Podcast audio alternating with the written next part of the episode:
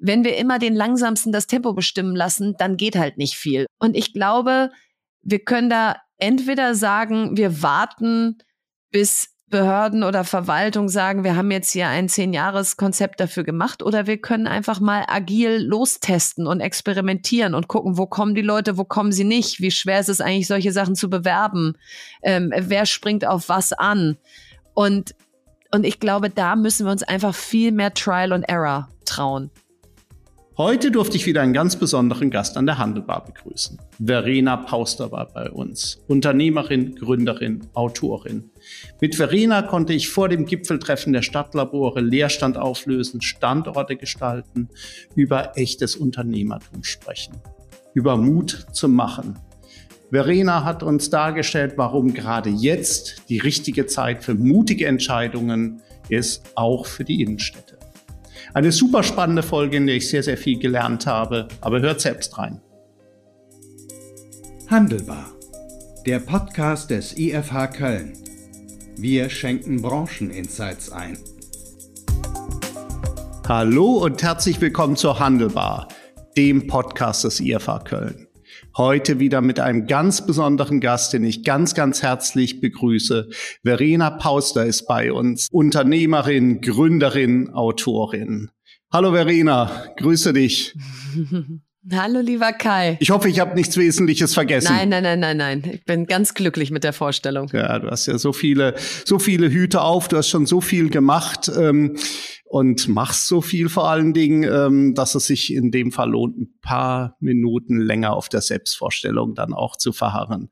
Verena, was sollte man über dich wissen, äh, so in a nutshell? Ähm, man sollte über mich wissen. Ich glaube, dass ich ein Mensch bin, der sich darüber definiert, wie viele Projekte er über die Ziellinie bekommt. Also das heißt, mich fasziniert gar nicht so sehr das Aufreißen neuer Ideen und Initiativen, sondern eher die Anzahl derer, die es wirklich geschafft haben, Wirkung zu erzielen. Also mit Stay on Board eine Initiative, die in der Änderung des Aktiengesetzes gemündet ist. Oder mit Wir für Schule ein Hackathon, der jetzt zu einer nationalen Bildungsplattform geworden ist oder mit Homeschooling Corona, was erst eine Soforthilfe in dem ersten Lockdown war, jetzt hin zu digitale Lernangebote.de, wo man einfach langfristig sich alles im Internet äh, sozusagen angucken kann, was es in dem Bereich gibt. Also ich bin einfach Unternehmerin durch und durch. Wenn ich irgendwas sehe, wo Handlungsbedarf ist, dann lege ich los. Super spannend, auch eine sehr sympathische äh, Vorstellung, ohne jetzt die, die lange Aufzählung der, der Aktivitäten und äh, Posten, die du ja schon äh, begleitet hast. Äh,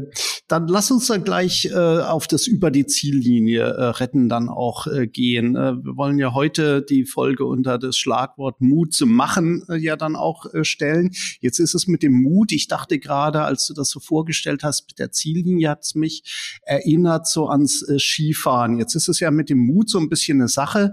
Man lernt das ja vielleicht auch deswegen äh, eher in jungen Jahren äh, gut und schnell, äh, weil man dann mehr Mut hat, mhm. weil man dann äh, noch nicht diese Erfahrungen gesammelt hat mit Stürzen, weil man noch nicht die Erfahrung gemacht hat, dass man es nicht immer bis zur Ziellinie äh, hier auch schafft. Wie schaffst du das jetzt selber? Du hast ja jetzt wirklich schon äh, viele Sachen, auch viele Aktivitäten begleitet, äh, immer wieder neu diesen Mut aufzubringen, weil du hast ja sicherlich auch viele Sachen gesehen, die dann nicht funktioniert haben. Na, auf jeden Fall.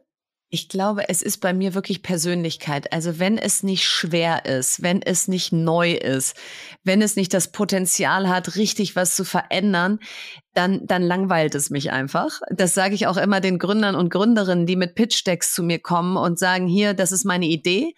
Und dann sage ich immer, wenn, wenn die zu viel Beifall kriegt am Anfang, wenn all eure Freunde gesagt haben, super, gründe das, dann würde ich nochmal nach Hause gehen und nochmal nachdenken.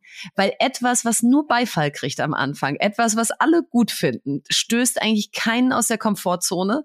Damit nimmst du niemandem was weg und jetzt nicht im Sinne von, ich, ich, ich trete an, um dir was wegzunehmen, sondern sondern wenn was Neues entsteht, wird ja automatisch was Altes hinfällig. Und ich glaube, wenn das nicht gegeben ist, dann interessiert es mich nicht so. Das ist der eine Teil meiner Persönlichkeit. Und der andere ist, was ist denn wirklich Risiko in diesem Land? Und schon gar, wenn man aus einem Background wie ich kommt, als Unternehmerkind aufgewachsen, ich habe jetzt keinen irgendwie doppelten Boden und goldenen Löffel, aber natürlich habe ich nicht die Gefahr, dass ich auf der Straße ende. Was ist denn das Risiko, wenn ich versuche, das Aktienrecht zu ändern oder eine Bildungsinitiative anzustoßen, die wirklich was verändert oder ein Startup aufzubauen in der Hoffnung, dass es Marktführer wird? Das Risiko ist, dass es nicht klappt und dass ich dann vielleicht von meinem eigenen Geld und meinem Ersparten einen Großteil darin versenkt habe und dann muss ich wieder am Arbeitsmarkt äh, wieder auffüllen. Aber wenn man das gerade vergleicht mit was in der Welt los ist, dann ist das eigentlich kein Risiko. Und deswegen fällt es mir gar nicht so schwer, mutig zu sein, weil ich immer denke, das ist schon ein ganz schön großes Sprungbrett, von dem wir da abspringen. Und das Wasser ist nicht so kalt wie andernorts. Ja, jetzt bist du, du hast es ja äh, gesagt, du bist ja in der, ich glaube, wenn ich es richtig gelesen habe, in der zehnten äh, Generation jetzt Unternehmerin, also mhm. entstammst wirklich einer Unternehmerfamilie. Jetzt könnte man ja da auch sagen, vielleicht ist das ja gerade sogar ein Nachteil, äh, dass man, äh, dass man, sage ich mal, eher im Verwaltungsmodus ist, weil du bist ja jetzt, äh, darf ich das sagen, Seriengründerin, aber zumindestens ja Gründerin jetzt von verschiedenen Sachen auch gewesen, wo man dann immer wieder von Null anfängt. Ist es nicht vielleicht dann sogar manchmal so, dass man dass man dann eher was verwalten möchte, wenn man jetzt, äh, sag ich mal, so aufgewachsen ist wie du? Also ich glaube, ein Familienunternehmen wird nicht 300 Jahre alt, in dem jede Generation verwaltet. Also das hat vielleicht irgendwann mal im 17., 18. Jahrhundert funktioniert, weil man dann statt auf dem Pferd mit seinem Leinen dann äh, irgendwann, weiß ich nicht, da gibt's auch noch keine Autos, also irgendwie anders sich fortbewegt hat. Da musste man vielleicht einfach nur das Gleiche in etwas anders tun. Das ist spätestens in unserer Branche seit den 90er Jahren vorbei. Da gab's die größte Textilkrise ähm, Europas. Da sind 99 90 Prozent der Weber in diesem Land pleite gegangen. Also ich bin nicht aufgewachsen mit dem Sentiment, du fällst hier weich und das ist hier einfach nur eine Frage des gemütlichen Fortführens, sondern da ging es schon auch immer um alles. Aber ich glaube, was es schwerer gemacht hat, aus einem Familienunternehmen zu kommen, ist wirklich seinen eigenen Weg zu gehen, weil es gibt einfach dieses Narrativ in Deutschland, kommst du aus einem Familienunternehmen, muss schon ziemlich viel schieflaufen, dass du es nicht übernimmst, wenn du eigentlich dafür qualifiziert wärst. Und mir war irgendwie immer klar, es gibt da diesen eigenen Weg, den ich gehen möchte. Ich möchte nicht meinen roten Faden der nächsten 40 Jahre jetzt schon kennen und ich möchte nicht wissen, welches Leben ich mit 50 oder mit 60 lebe.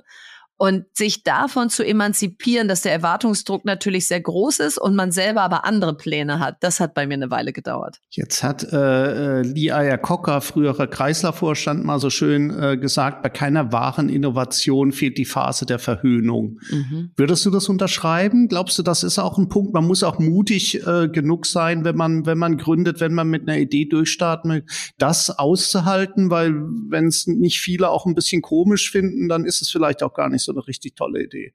Ja, aber hallo.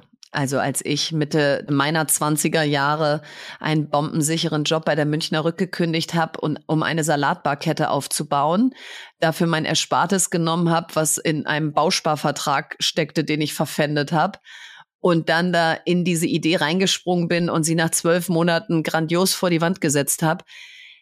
Also da gab es nicht wenige, die gesagt haben, also war jetzt eh nicht so eine tolle Idee, also war jetzt auch ein bisschen bescheuert, das so zu machen. Ähm, hätten wir dir auch vorher sagen können.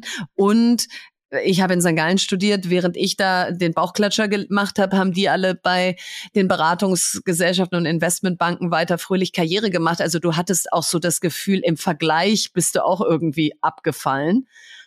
So, und in dem Moment ist das echt nicht schön. Deswegen bin ich auch immer bei diesem Scheitern ein bisschen ambivalent, dass ich immer sage, Leute, wir hören uns aber auch nur die Scheitergeschichten von den Menschen an, die danach wieder Erfolg hatten. Also dann darfst du wieder auf die Bühne kommen und dann darfst du davon erzählen und dann bist du überhaupt ein ganz gereifter Mensch. Aber in dem Moment, wo du scheiterst, will kein Mensch dir zuhören. Und deswegen musst du dich davon schon erstmal wieder äh, äh sozusagen erholen aber Gott sei Dank ist das bei mir mit Mitte 20 passiert. Da hatte ich dann Zeit, mich zu erholen, äh, weil ich noch jung war. Und dann hat es eben mit Anfang 30 funktioniert. Und das hätte es vielleicht niemals in dem Maße, wenn ich nicht da so eine Bauchlandung gemacht hätte. Was hältst du, äh, super spannend, was hältst du äh, von, von äh, diesen Fuck-Up-Nights, wo ja tatsächlich das fast schon ein bisschen glorifiziert wird, äh, das Scheitern? Wir sagen immer, in Deutschland scheitern es besonders schlimm, in den USA ist das, ist das, äh, ist das eine Auszeichnung, wenn du scheiterst? Würdest du sagen, dass das, das ist richtig? Äh, oder ist es dann vielleicht doch tatsächlich so, wie du, wie du sagst, uns interessiert das Scheitern vor allen Dingen bei denjenigen, die halt danach noch äh, super durchgestartet sind? Also ich glaube, das ist ähm, dieses typische Preaching to the Baptized. Zu Fuck-Up-Nights kommen nur Leute, die Scheitern gut finden. Und die sagen, das gehört natürlich dazu. Aber wir haben riesen Konzernumfelder, Politik, äh, äh Mittelstand. Ein Familienunternehmen darf nicht scheitern. Du darfst auf keinen Fall die Generation sein, die es versiebt. Und insofern sind diese Abende oder so die sind erstmal grundsätzlich gut, dass es sowas in Deutschland gibt, dass man überhaupt drüber reden darf. Aber das müsste eigentlich sozusagen verpflichtend in jedem Unternehmen sein, dass man sagt, einmal im Monat sprechen wir über die Dinge, die hier nicht funktioniert haben. Und zwar fängt der CEO oder der Geschäftsführer oder die Geschäftsführerin an. Weil du, wenn du das nicht als Top-Down begreifst, dass der, der ganz oben, die, die ganz oben steht, als erstes sagt, was sie diesen Monat falsch gemacht hat, dann ist das eine Trockenübung dann ist das so, ja, vor 15 Jahren, liebe Leute, habe ich mal eine Salatbar in den Sand gesetzt, aber heute bin ich eine ganz erfolgreiche Unternehmerin. Was hast du denn davon? Da kannst du dir nichts von abschneiden, da kannst du mich nur bewundern. Und das, glaube ich, bringt uns nicht weiter. Ich glaube, wir müssen scheitern erlebbar machen im Sinne von Menschen, die scheitern und drüber reden, werden nicht dafür sofort entlassen oder äh, öffentlich an Pranger gestellt, sondern das gehört bei uns zur DNA im Unternehmen dazu. Darüber reden wir hier einmal im Monat. Ich glaube, dann dann macht es Sinn. Also eher das Lernen äh, am Scheitern oder aus dem Scheitern ja. als tatsächlich das Scheitern als sich. Als das Glorifizieren. Ja. Ja, kein Mensch möchte ja auch von Herzchirurgen hören, die scheitern. Also das äh, nee, der von denen schon gar nicht. Ja. gibt ja eine ganze Reihe von Berufsgruppen, wo wir das auch äh, überhaupt nicht äh, haben wollen. Äh, wenn wir uns jetzt, äh, wir sprechen äh, ja jetzt Mitte Oktober äh, miteinander, wenn wir uns vor einem guten halben Jahr äh, getroffen hätten, dann hätten wir ja über über Corona gesprochen angesprochen und die Krisen. Jetzt haben wir ja noch andere Krisen äh, dazu äh, bekommen. Ähm, wenn wir mal so zurückschauen auf deine Erfahrungen jetzt so die letzten äh, gut zweieinhalb Jahre, würdest du sagen, das ist eine gute Zeit, um dann auch was Neues zu machen, weil halt viel Veränderung da ist, weil, weil eine sehr große Dynamik im Markt, nicht immer positiv natürlich, aber Dynamik drin ist? Oder ist es dann doch eher eine Zeit, wo man sich nach dem Sicheren sehnt und lieber die Füße stillhalten? Also letzteres ist menschlich, dass wenn die Welt in Aufruhr und in Unruhe ist, dass du dann dich zurückziehst und denkst, hoffentlich ist es bald vorbei.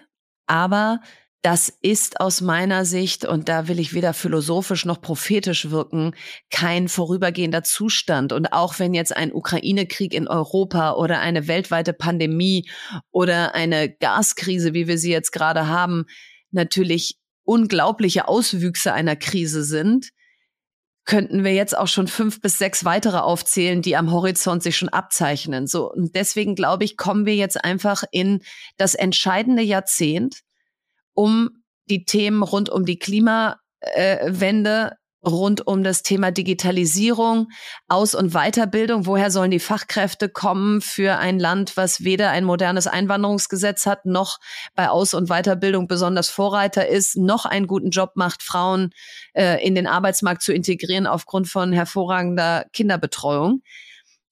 An die Themen müssen wir jetzt ran. Und das sind ja nur drei oder vier, können ja auch noch weitere aufzählen. Und wir haben keine Zeit mehr. Und deswegen können wir nicht jetzt sagen, wir ziehen uns erstmal zurück und puh, ist das alles gerade unsicher und anstrengend und ich weiß noch gar nicht, wie das morgen ist. Sondern das wird das neue Normal. Und das müssen wir heute unseren Kindern beibringen, dass wir sie nicht in Watte packen und sagen, mein Schatz, es tut mir so leid, dass du so eine schwere Kindheit erleiden musst, weil jetzt alles auf einmal passiert, sondern eher zu sagen, so, mein Großvater hat immer gesagt, glücklich ist, wer vergisst, was nun nicht zu ändern ist. Es ist jetzt so. Und jetzt können wir den ganzen Tag uns irgendwie aufbauen oder wir können sagen, so, und was können wir jetzt von hier nach vorne machen? Und damit wir eben in gewissen Bereichen mal aufhören, immer erst zu reagieren, wenn wir mit dem Rücken zur Wand stehen und nach hinten eigentlich keine Fehler mehr machen können. Und, und aus dieser Position der Stärke heraus zu agieren, schaffen wir nur, wenn wir jetzt diese Krisen nicht als Ausrede nutzen, ja, wir konnten jetzt ja auch gerade nicht viel tun, es war ja Corona und jetzt war ja auch schwierig und so. Äh, ich glaube, da kommt keiner und erteilt uns irgendwann die Absolution und sagt, stimmt, habt ihr recht, war schwer, verstehe ich, dass ihr nichts getan habt super äh, interessant. Ich äh, dachte eben gerade so an das an das äh, Gespräch, was ich ja auch an der Handelbar mit dem Wolfgang äh, Kirsch, früherer äh, Mediamarkt äh, CEO, äh, geführt habe, wo er gesagt hat, sie haben eben nicht rechtzeitig äh, reagiert auf auf Online und auf Amazon, weil sie so beschäftigt waren, äh, Geld zu zählen und äh, mhm. sich zu freuen, wie reich sie dann auch geworden sind. Also wahrscheinlich, wie du schon sagst, menschlich, dass man dann erstmal sagt, gut, ich suche die die Sicherheit, aber so dieser Moment jetzt erst recht. Jetzt ist es ja aber so, wahrscheinlich die Rahmenbedingungen, äh, auch für jemand, der, der so renommiert ist, für dich werden ja dann dadurch nicht, nicht, äh, äh, nicht besser. Also man, man muss ja wahrscheinlich härter arbeiten, um, um Mitstreiter äh, zu überzeugen. Oder wie war das? Du hast ja jetzt einiges ja auch angestoßen jetzt in den, in, der, in den letzten Monaten, äh, Jahren. Ähm, ist es dann nicht doch auch, äh, wenn man ganz ehrlich ist, doch ein bisschen schwerer, äh, dann die, die Leute zu finden, die da auch mitziehen? Naja, was für dich spricht oder für dich spielt und jetzt gar nicht für mich persönlich, sondern für das Ändern von Dingen, ist, dass die Dringlichkeit allen total bewusst wird, weil sie die Konsequenzen erleben. Und das ist ja das große Problem der Klimakrise, dass es zwar die ganze Zeit große Anzeichen gibt, für was sich alles ändert, aber anders als bei der Pandemie aus, jetzt sind wir alle im Lockdown, jetzt ist hier ganz große Krise, hast du natürlich nie äh, diese, dieses Gefühl von, okay, wenn wir jetzt nicht handeln, so, sondern du hast immer dieses, naja, wir müssten, das stimmt, aber 2030 ist ja noch ein bisschen weg und vielleicht können wir auch nächstes Jahr anfangen. Und das spielt dir schon in die Hände, dass die Menschen die Dringlichkeit sehen, beziehungsweise es sitzen einfach plötzlich elf Millionen Kinder zu Hause, kein Lehrer, Lehrerin wurde darauf vorbereitet. 20 Prozent hatten vor Corona eine berufliche E-Mail-Adresse. Der Digitalpakt war nicht annähernd ausgeschüttet. Es hatte keiner ein Gerät. So, also da ist es dann nicht so schwer zu sagen, Leute, ich glaube, wir müssen was tun. Also das heißt, das, das hilft. Und andererseits wenn ich jetzt überlege, wir haben diesen Sommer einen Fußballverein übernommen, könntest ja auch sagen, gibt gerade andere Themen ich brauche auch immer wieder dieses Gefühl, wo sind Hebel, die gehen, trotz der Krise. Und was jetzt einfach gerade geht, ist, dass du über Fußball, was wahrscheinlich der Sport ist, den die meisten Menschen in diesem Land schauen, du gewisse Sachen jetzt veränderst, die einfach überfällig sind und die den Menschen wieder das Gefühl geben, es geht voran.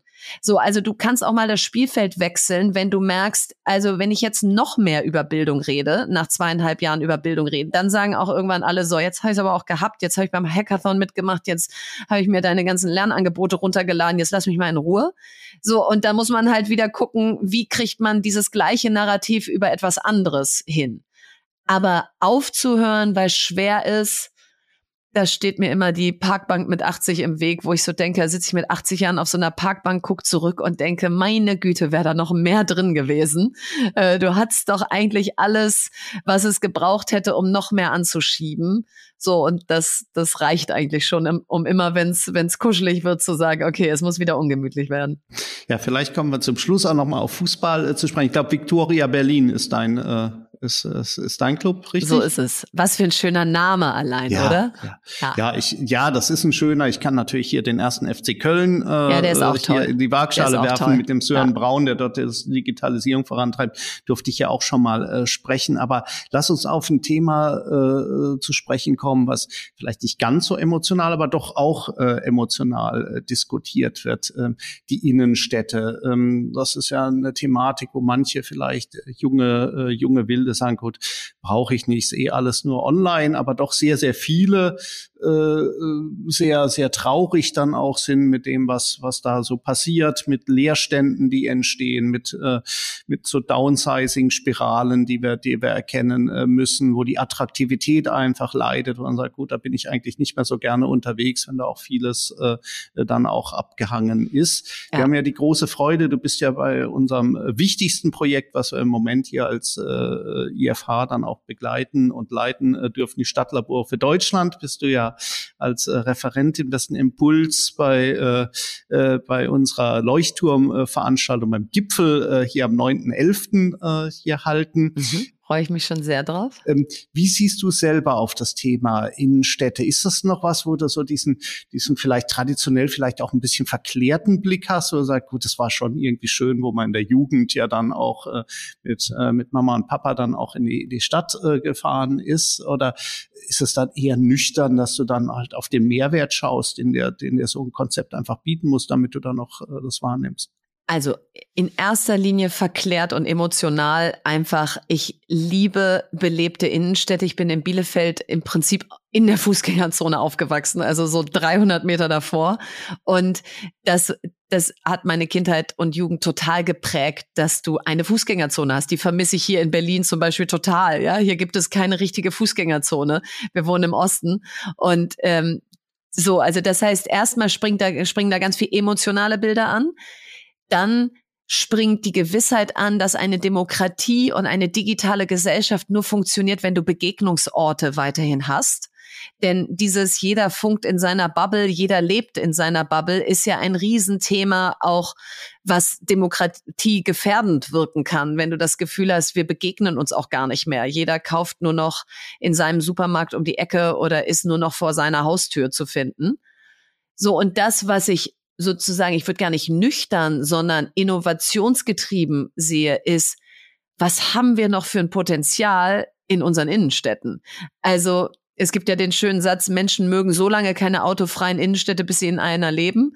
Also dieses, wenn ich mir vorstelle, das wären nicht nur Begegnungsorte, sondern du hättest äh, äh WLAN, du hast Nachhaltigkeitskonzepte, die den Feinstaub und CO2 aus der Luft saugen. Du hast eben Ladenkonzepte, die gar nicht immer so dieses, du mietest für zehn Jahre sein müssen, sondern äh, immer mal wieder was Neues. Diese Pop-up-Stores mag ich sehr gerne, dass auch kleine Brands, kleine Unternehmen die Chance haben, sich mal für eine Weile zu präsentieren und dann kommt wieder der oder die nächste. Also einfach, dass es ein Erlebnis ist, dass man mit seinen Kindern dahin geht, dass man seine Großeltern mitnimmt. Das ist irgendwie doch Teil unseres Lebens und das macht unser Land auch so aus, weil wir sind ja nicht so wie die Amerikaner, dass wir ganz dezentral leben und dann fahren wir mit unseren dicken Autos irgendwo vor und lassen uns das ins, in die Fenster, durch, durch die Fensterscheibe reinreichen, sondern wir sind ja sehr viel zu Fuß unterwegs und mit dem Fahrrad und wollen das erleben. Aber wenn ich Richtung Amsterdam und Co. gehe, äh, äh, gucke, dann geht da halt noch was. Und das wäre halt schön, wenn wir das in unseren Innenstädten zum Leben erwecken. Da höre ich äh, äh, raus, Vernetzung ist, ist, äh, ist ein Thema äh, hier zwischen unterschiedlichen Aktivitäten.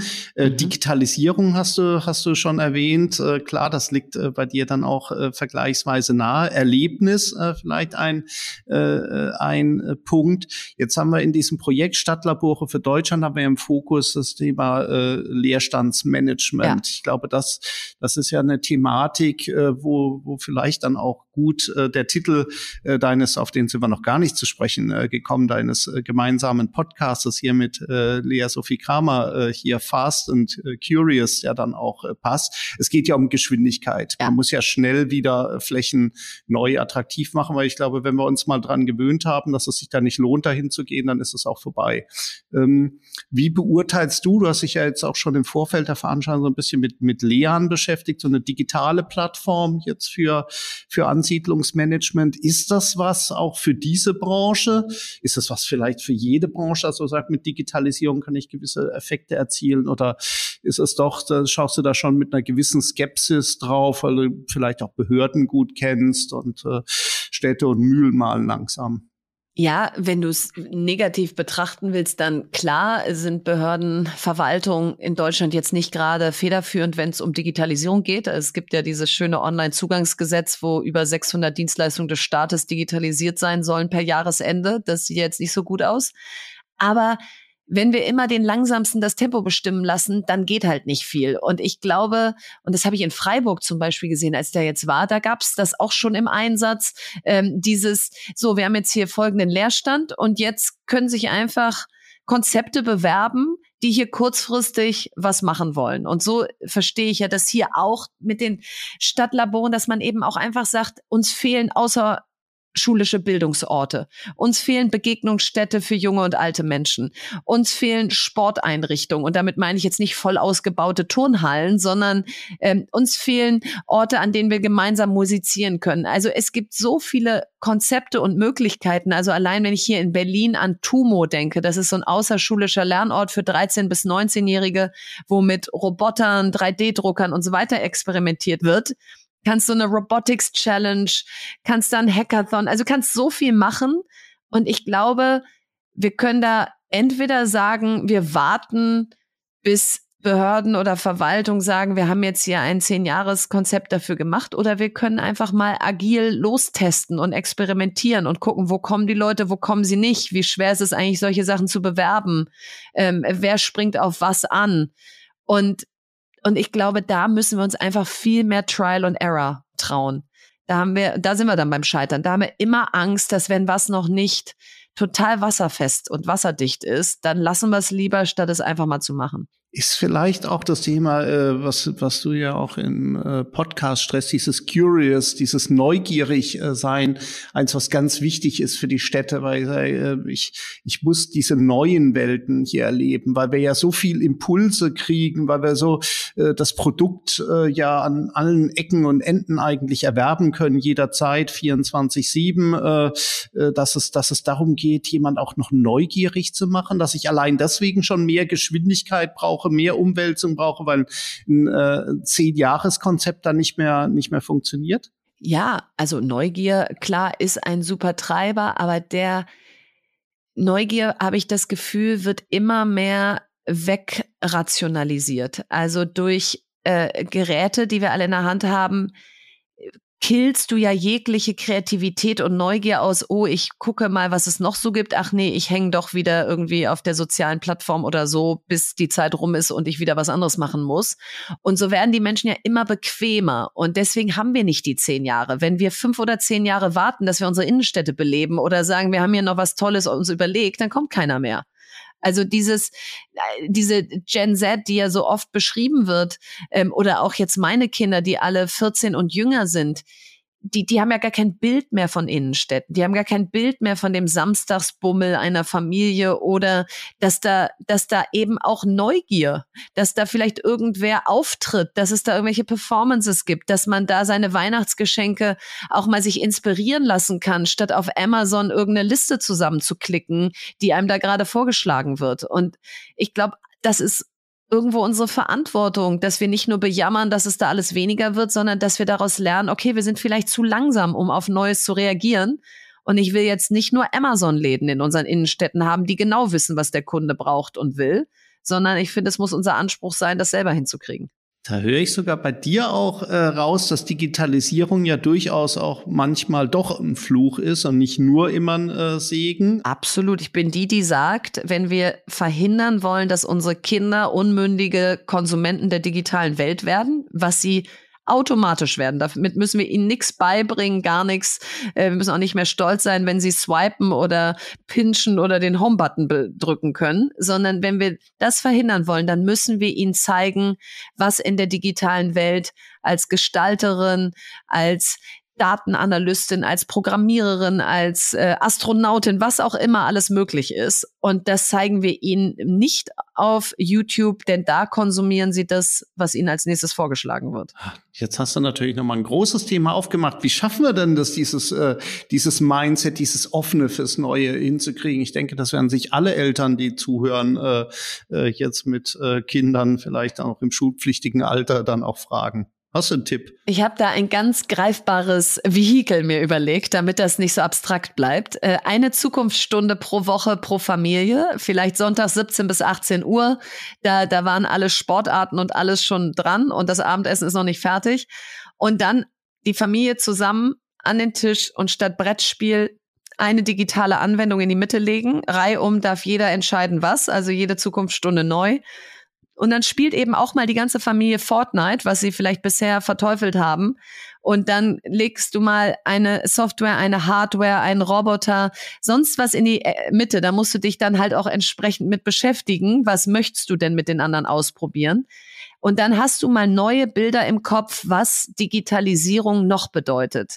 Nämlich nicht, dass jeder ausgecheckt vor seinem eigenen Gerät in der Ecke sitzt und man so sporadisch noch miteinander spricht, sondern dass man gemeinsam plötzlich über Minecraft sitzt und sein Ferienhaus der Zukunft zusammenbaut. Das war zum Beispiel mal eine Zukunftsstunde bei uns.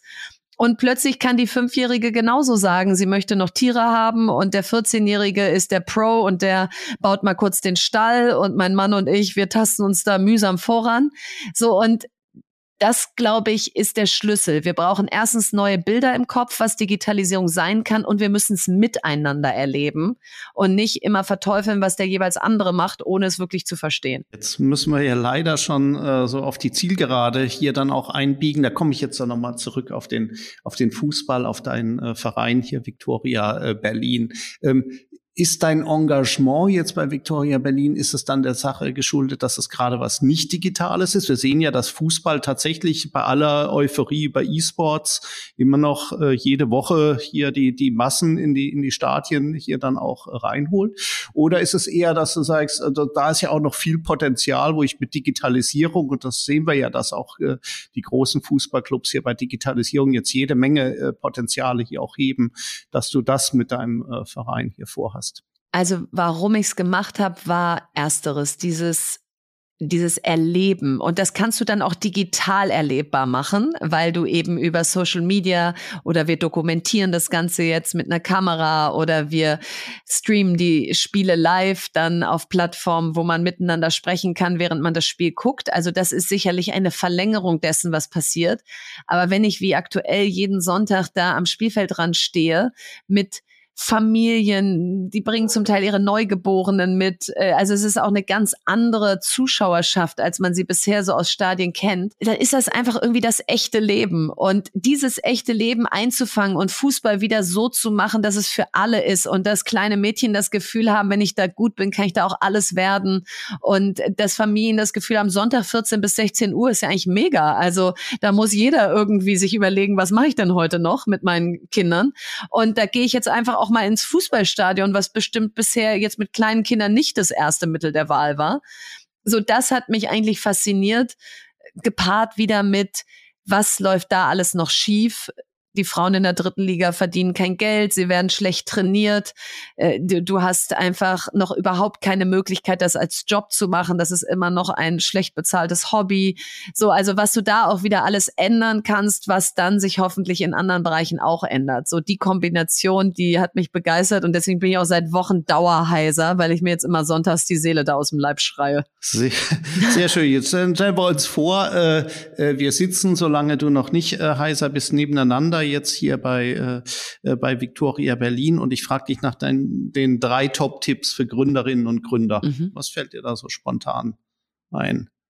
Erstens, es gibt kein richtiges Timing, was beruflich und privat passt. Also ganz viele sagen, ich habe eigentlich eine Bombenidee, aber jetzt überlege ich gerade ein Kind zu kriegen oder ich habe eine super Idee, aber wir haben gerade ein Kind gekriegt oder wir ziehen gerade um oder was auch immer das Timing der Idee ist entscheidend, nicht wo du privat gerade stehst. Wenn die Idee groß genug ist, wie damals bei mir mit Fox and Sheep, wo sich ein ganzer großer Markt auftat, der weltweit war, dann und ich hätte gewartet, damals war ich alleinerziehend mit zwei kleinen Kindern, bis das alles wieder gut ist dann hätte ich das machen können, aber dann hätte ich niemals dieses Unternehmen gegründet. Und das wäre aber nur zu der Zeit der Erfolg geworden, der es geworden ist.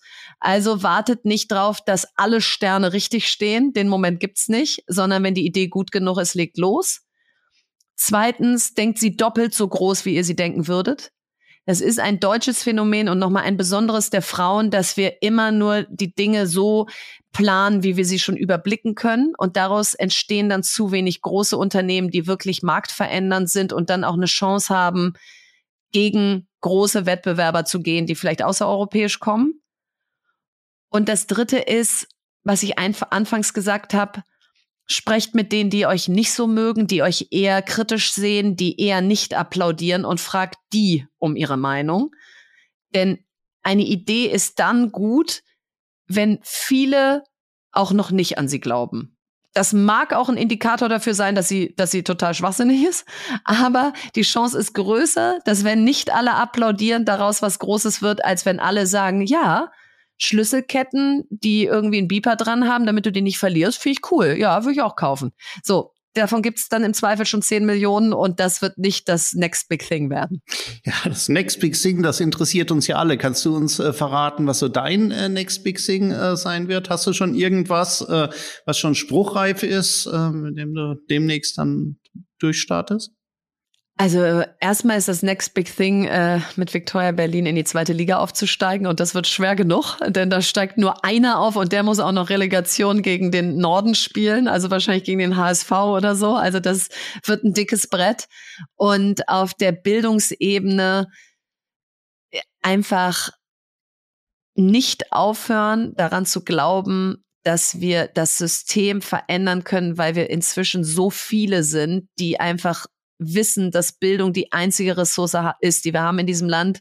Und wir dürfen nicht aufhören zu gucken, ob das, was wir uns da gebaut haben über die Jahrzehnte, nicht auch noch besser geht. Und da trete ich mit Wir für Schule, mit, mit educloud.org, mit meinem digitale Bildung für alle e.V. dafür an, dass unsere Kinder die Ausbildung bekommen, die sie zu mündigen Bürger und Bürgerinnen dieser Zukunft machen. Das sind wir ihnen schuldig. Wow, das wäre eigentlich schon ein super Schlusswort gewesen, aber ich muss es sich trotzdem jetzt noch zum Abschluss äh, fragen. Wenn wir nicht ganz so weit in die Zukunft schauen, am 9. November ist es soweit, unser Gipfeltreffen der Stadtlabore, Leerstand auflösen, Standorte gestalten. Worauf freust du dich da am meisten? Auf diese ganzen Best-Practice-Beispiele. Ich liebe anfassbare Dinge die schon verprobt werden. Und ich mag nicht so gerne Konferenzen, wo nur geredet wird. Und da habe ich große Hoffnung, dass diese Konferenz oder dieses Gipfeltreffen zur erster Kategorie gehört. Ja, ich glaube, da wirst du nicht enttäuscht äh, werden, aber da wirst du mit deinem Mindset sicherlich auch eine ganze Menge äh, dann erreichen äh, können, Impulse auslösen können, so wie es dir gelungen ist, es heute bei mir auszulösen. Das freut mich. Ein super spannendes Gespräch. Ähm, vielen, vielen Dank, äh, Verena, für deine äh, Zeit. Hat riesig Spaß gemacht. Sehr gerne. Bis ganz bald. Das war die heutige Handelbar mit Verena Pauster, Unternehmerin, Gründerin, Autorin, jemand, der immer positiv nach vorne blickt und auch keine Angst hat äh, vor dem Scheitern. Und in 14 Tagen begrüße ich wieder eine Powerfrau an der Handelbar. Dann wird meine ehemalige Kollegin Sabrina Mertens bei uns zu Gast sein jetzt aktuell als äh, E-Commerce-Direktorin bei BB One sehr erfolgreich unterwegs. Für heute sage ich nochmal ein großes Dankeschön an Verena Pauster und euch fürs Zuhören und wünsche euch bis zum nächsten Mal alles Gute, bleibt gesund, erfolgreich und zuversichtlich. Herzliche Grüße aus Köln, euer Kai Hudetz.